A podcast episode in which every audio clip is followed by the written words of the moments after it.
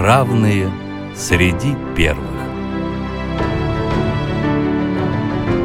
Россия и мир знают о них. Передача о людях с инвалидностью, соединяющих страны и континенты. У микрофона вице-президент Всероссийского общества слепых Олег Смолин.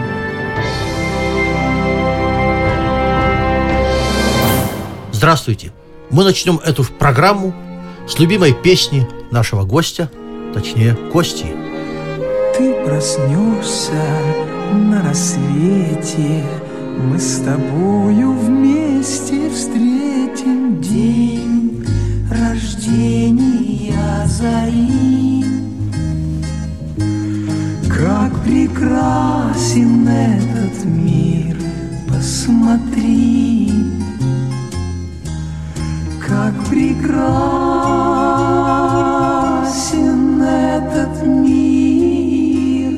поскольку март месяц не только весенний, но и женский, слава богу, в пылу революционного отрицания в начале 90-х годов 8 марта отменить не удалось, мы вновь и вновь поздравляем бывшую слабую, но по-прежнему прекрасную половину человечества. И сегодня приветствуем в этой студии женщину, как все наши гости, необыкновенную.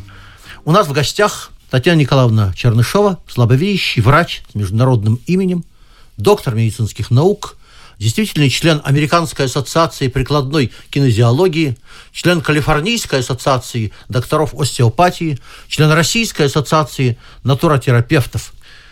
Уважаемая Татьяна Николаевна, добрый день. Добрый день. Татьяна Николаевна, давайте начнем сначала. Расскажите нам, пожалуйста, о вашем детстве, родителях, школе, увлечениях.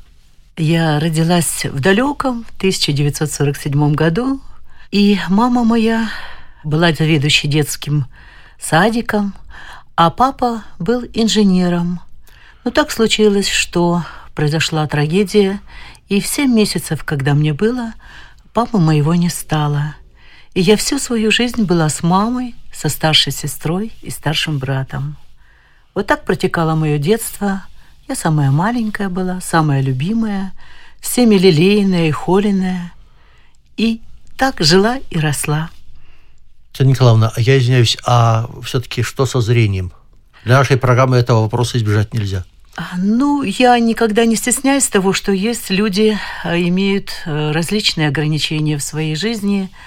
Ну, и дай бог, чтобы они были такие, которые не повлияли бы на всю оставшуюся жизнь.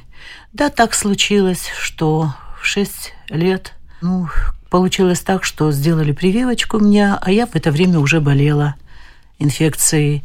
И я потеряла сознание и очнулась через 11 суток и уже не могла различить, где моя мама, где моя сестра, где люди. И вот так с 6 лет зрение стало потихонечку уходить совершенно. Ну и так вот исчезала потихоньку. А школа специальная или обычная? Я э, пошла в обычную школу. Во-первых, никто не замечал, что я плохо вижу, так как была очень боевая, активная во дворе. Всегда такая э, компанейская со всеми ребятами, девочками. Играли в войнушку и в лапту. А когда пошла в первый класс в 6 лет, я почему-то ничего не видела с первой парты. Вот тогда только обратили внимание и стали смотреть, а что же со мной. И многие врачи смотрели в то время, доктора, профессора и так далее. И один, помню, доктор сказал, «Мамочка, да ваша девочка просто очень хочет носить очки. Ей хочется этого. А так она все видит. У нее глазки, посмотрите, какие хорошие». Но я-то не видела. И не видела ни с доски, и в тетрадке с трудом что-то смогла прочитать или в книжке.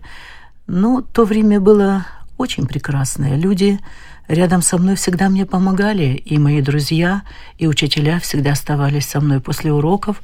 И если нужно какую-то теорему показать, они мне рисовали крупно, рассказывали все. Вот так я закончила абсолютно нормальную школу для всех зрячих людей и совершенно не чувствовала себя в чем-то ущемленной. Вот вам, между прочим, инклюзивное образование. Татьяна Николаевна, а после школы вы поступили в театральный институт. Почему? И работали ли по специальности? Получилось так, что впервые на сцене я оказалась в пять лет. Умер Сталин. А в то время уже в садике заметили, что у меня прекрасная память. Было написано стихи э, на смерть Сталина.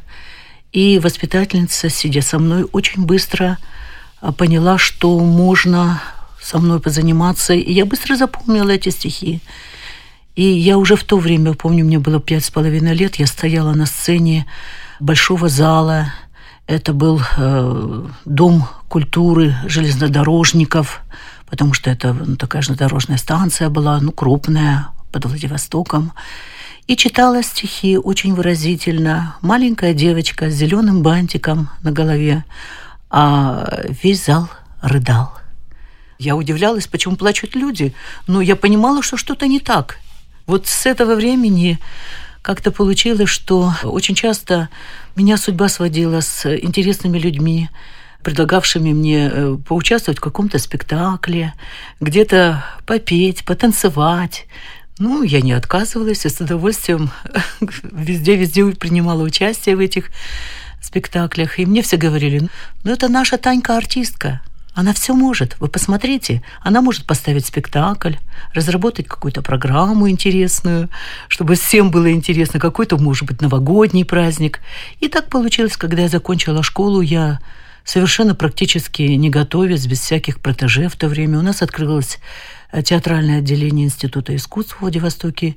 Я пришла, подала документы и прошла все три тура. Но, к сожалению, случилось другое. Я не думала, что так может быть. Но когда э, уже училась, и профессор Сундукова мне говорит, а куда вы смотрите? Я говорю, как куда на вас? Нет, вы смотрите в сторону. Вы меня не видите. Я вам подаю сигнал, а вы меня не видите.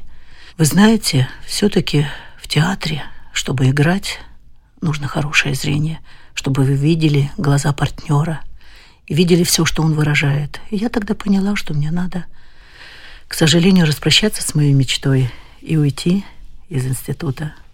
Да, но в медицине тоже вообще-то хорошее зрение, э, мягко говоря, не противопоказано. Расскажите о том, как вы поменяли род деятельности, как поступили в медицинский институт. Слабовидящих ведь туда не принимали, и, насколько мне известно, не принимают. Ну, жизнь очень интересно распорядилась моей судьбой, когда я ушла из э, театрального института, конечно, мне предложили обратиться в учебно-производственное предприятие Всероссийского общества слепых и там начать свою работу. И я начала свою карьеру рабочей. Собирала трансформаторы для радиоприемников, работала на станках, производство там скоросшивателей, э, крышечек для банок и так далее. И вот пять лет такой работы. Занималась спортом – очень успешно занималась спортом со слепыми и слабовидящими. То есть тогда не было паралимпийских игр, но мы сами создавали такие команды и обменивались своими достижениями с различными ребятами в разных регионах, Урал, А каким Сибирь. спортом, если не секрет? А, Легкая атлетика Пятиборья. И у меня самое коронное мое, это были прыжки в высоту. Да. Да, и тогда... Насколько же прыгали? Ой, да не так много, Уже не помните? 125 сантиметров Понятно. всего. Но тогда была техника прыжков другая. Это Конечно. сейчас перекатом, и тогда нужно было прыгать ножницами, то есть поднимать свое тело над планкой. И вот чтобы правильно э, прыгнуть, я отсчитывала количество шагов до толчка. И так вот, э, и все время занимала первые места. Сибирь, Урал, Дальний Восток, я все время первые места занимала. Однажды ко мне подошли и сказали, ты знаешь, есть путевка, медицинское училище, тогда она называлась э, медицинская школа для слепых и слабовидящих Массажистов. Кисловодск. Да, для массажистов. Ты поедешь туда? Я говорю, а что это такое? Массаж. Я не знала даже слова такого. Что, что это такое? Ну, мне рассказали там, ну, вот берут сильных, здоровых, крепких, выносливых. Ну, давай, ты секретарь комсомольской организации у нас, ты бригадир комсомольской молодежной бригады, ты закончила университет марксизма-ленинизма, ты сейчас являешься лектором-пропагандистом по научному атеизму. Все это я уже сделала. Короче, спортсменка, комсомолка, отличница и просто красавица. Да-да. И вот так я поехала наугад, я не знала, что это такое. Я поехала в школу для слепых и слабовидящих вот по массажу. И помню свой первый урок. Ольга Васильевна, она бывший хирург военный, она читала нам историю медицины в анатомическом кабинете, стояли везде муляжи, я их рассматривала. Мне настолько все это понравилось, что, выйдя из аудитории, я подхожу к Ольге Васильевне и говорю, вот это мое. Вот, наверное, к этому я шла всю свою жизнь. Пользуясь случаем, я хочу порекламировать Кисловодскую школу, а теперь колледж массажа, и заметить для наших э, слушателей, что бывают отдельные профессии, где люди с инвалидностью в среднем превосходят людей без инвалидности. Одна из таких профессий – это как раз массаж. И доктора и пациенты, многие хорошо знают, что средний уровень подготовки массажистов с инвалидностью по зрению – выше среднего уровня массажистов Российской Федерации, без всякого квасного патриотизма. Продолжайте, Татьяна Николаевна. Теперь про а, институт. Вы совершенно правы, потому что после того, как э, я закончила с отличием вот эту медицинскую школу по массажу, а, она называлась э, «Школа профессионального массажа». Тогда было распределение. Мне предложили все – Санкт-Петербург, Москву, Сочи, Ялты. Но я сказала, что я вернусь в свой город, родной Владивосток, и вернулась и стала работать в санатории. Союзного значения был санаторий, где поднималось здоровье для людей, э, получивших э, инфаркты, инсульты, ну, мне было настолько все интересно, что я всегда обращалась к врачам с вопросом, а это вот диагноз такой ставят, что это означает, что это означает. А мне говорили, ну ты медсестра, что ты там, будь спокойна, к тебе идут с удовольствием, твой массаж самый лучший, к тебе всегда очередь. Зачем тебе э, знать все остальное? А мне не хватало знаний. И когда у нас в Владивостоке в медицинском университете открылось вечернее отделение, потому что я уже была замужем, у меня было уже двое детей, я имела любимую работу, вот я тогда пошла, подала свои документы, документы с отличием. Но в это время как раз э, у меня было приглашение в Германию. Мы поехали с мужем в Германию, это 81 год. Мне было очень интересно школа массажа Элизабет Дике под Берлином. Я туда попала, вот посмотрела, что там делается по массажу, какие виды массажа. Но мне надо было прилететь и сдавать экзамен. Один единственный экзамен. И я никому не сказала, что я плохо вижу. Естественно, я имела возможность, ну, конечно, это подделка документов. Я написала себе не 5% зрения, а 50% всего лишь на все. Немножко ошиблась на ноль. Немножко ошиблась, да. Конечно, меня бы никто не принял в институт с таким зрением. Но Просто переделала документ. Я поступила, сдала на отлично один экзамен. Мне надо было сдавать биологию и генетику. Я генетику не изучала, потому что в то время еще не было генетики. Но меня спросили, ну вы знаете, вот вы зачем идете в институт? Вы такая знаменитая у нас. К вам все стремятся попасть. Вы занимаетесь физиотерапией, лечебной физкультурой. Вы уже состоявшаяся личность. Вам 33 года. Зачем вы идете в медицинский институт? И кем вы будете после этого? И вот тогда я сказала, что, вы знаете, я очень хочу иметь системные, фундаментальные знания в медицине. А главное, кем я хочу быть, я хочу быть врачом здоровья. Что это? Спросили меня тогда, в 81 году. И я сказала, что я хочу, чтобы когда ко мне пришел человек, еще здоровый, или принесли ребеночка, посмотрев его, Оценив его состояние, я уже могла предположить, какие болезни у него могут возникнуть и предупредить развитие этих болезней. Уже позже появился термин «валиология», то есть это медицина здоровья. А я, оказывается, вот об этом мечтала при поступлении. Ну, я думаю, дорогие слушатели, мы не осудим Татьяну Николаевну, потому что она приписала себе лишние проценты зрения, как не осуждаем мы мальчишек, которые когда-то уходили на фронт и приписывали себе лишние годы. Татьяна Николаевна, хорошо, Наступают, как теперь принято говорить, лихие 90-е. У миллионов людей сломаны судьбы, мы это прекрасно понимаем, а вы и в этой ситуации сумели основать свою клинику. Как это произошло? Я закончила институт э, с отличием.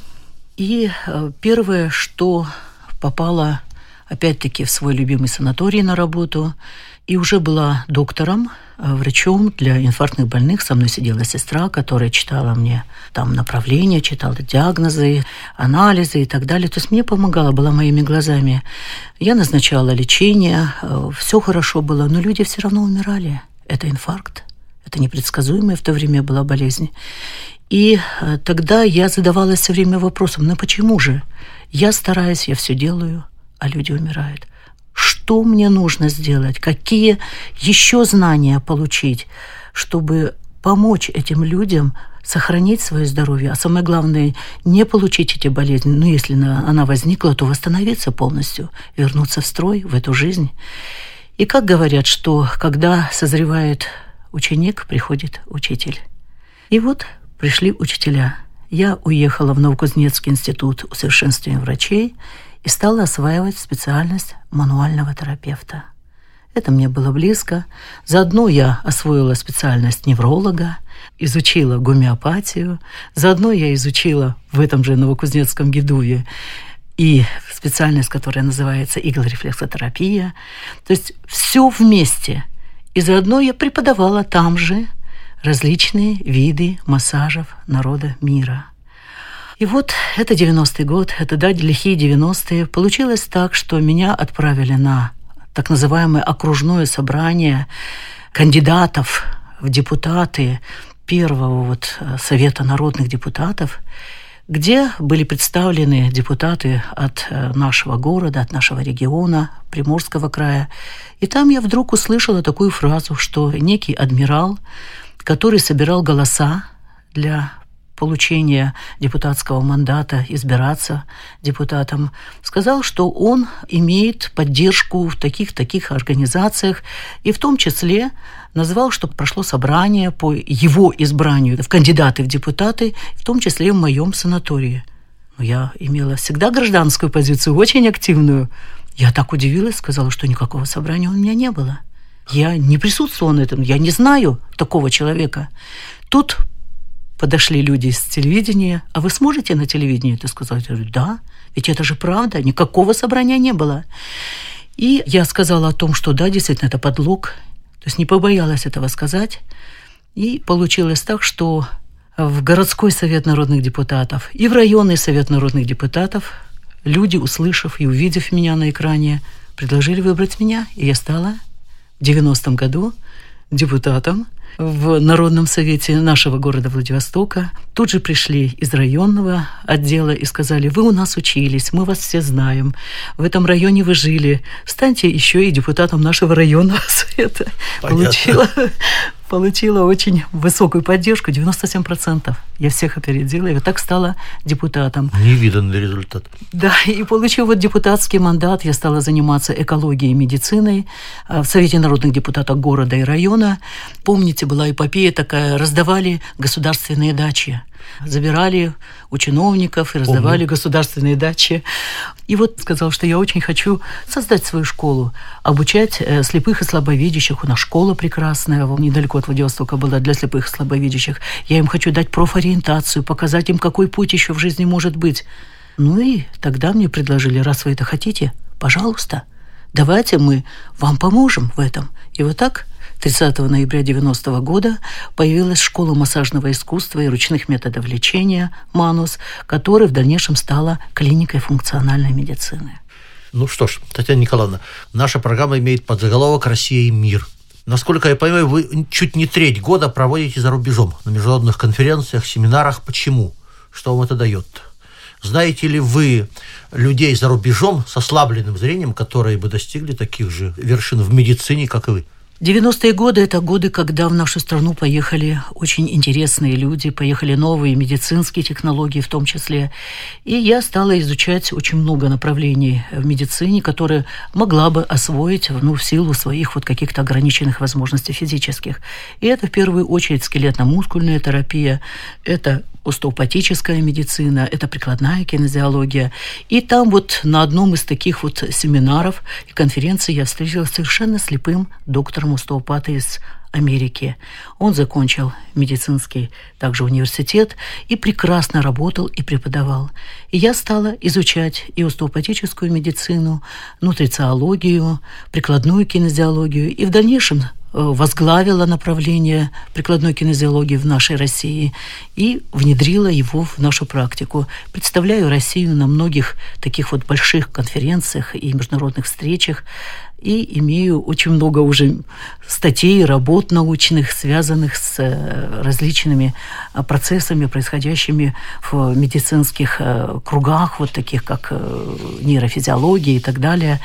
И докторскую свою защищала по нейрофизиологии. И это все как раз-таки то, что я получила из-за рубежа и развила в нашей стране. Татьяна Николаевна, и все-таки для наших слушателей и ваших пациентов расскажите, что такое прикладная кинезиология? А прикладная кинезиология, кинезис от слова движение. Да, понятно. Это все формы движения, applied или прикладная, в приложении к человеческому бытию. Наше здоровье – это единство структурных, то есть нашего тела, клеточек, органов, это структура наша, биохимических процессов, которые происходят ежесекундно в каждой нашей клеточке, и эмоциональных процессов, которые руководят нашим познанием, поведением, поступки, нашей судьбой. Так вот, это единство как раз-таки изучает прикладная кинезиология, смотрит на каких этапах развития и в какой системе вот этого триединства здоровья произошла поломка или может произойти поломка. И через специальные системы передачи нервного импульса к мышце определить, что же с человеком происходит. И очень точно поставить диагноз – именно функциональный диагноз, и наряду с тем, что человек приносит нам в своих исследованиях из ортодоксальной медицины, создать стройную систему восстановления и поддержания здоровья. И самая главная задача врача всегда говорила и говорю, это предупредить развитие тяжелой патологии и достойно сопровождать человека всю его жизнь до самого его конца – вот это самая настоящая задача врача. В этом мне помогает прикладная кинезиология. Ну что ж, как э, иногда пациент Татьяны Николаевны, могу сказать, что, возможно, сохранением собственного здоровья и работоспособности я отчасти обязан и этой самой прикладной кинезиологии. Татьяна Николаевна, а скажите, пожалуйста, где можно познакомиться с вашими методами, с вашей жизнью, связаться с вами? Есть ли у вас сайт в интернете? Да, есть в интернете сайт «Манус», Э, можно набрать MANUS, доллар на конце, тире VL, .ру, можно такой сайт. И вообще можете даже э, сказать, окей, Google, Чернышова Татьяна Николаевна. И я выйду перед вами с фотографией, со всеми своими работами из сайта. Спасибо, Татьяна Николаевна. Мы должны завершать нашу программу, а поскольку совсем недавно мы отмечали любимый мужской праздник Международный женский день, вспомнить строки Константина Бальмонта, которые, безусловно, относятся и к нашей сегодняшней гости. Женщина с нами, когда мы рождаемся, женщина с нами в последний наш час, женщина знамя, когда мы сражаемся, женщина – радость раскрывшихся глаз, первая наша влюбленность и счастье – в лучшем стремлении первый привет, в битве за правду огонь соучастия. Женщина, музыка, женщина, свет. Напоминаю, нашим гостем сегодня была Татьяна Николаевна Чернышова, славящий врач с международным именем, доктор наук, ведущий специалист в России в области прикладной кинезиологии. Всех благодарю, что вы меня слушали. Желаю всем здоровья, и самого-самого главного исполнения всех ваших прекрасных желаний. Всего доброго. Счастье дано, повстречатель беду еще. Есть только миг, за него и держись. Есть только миг между прошлым и будущим. Именно он называется жизнь. Есть только миг между прошлым и будущим. Именно он называется жизнь.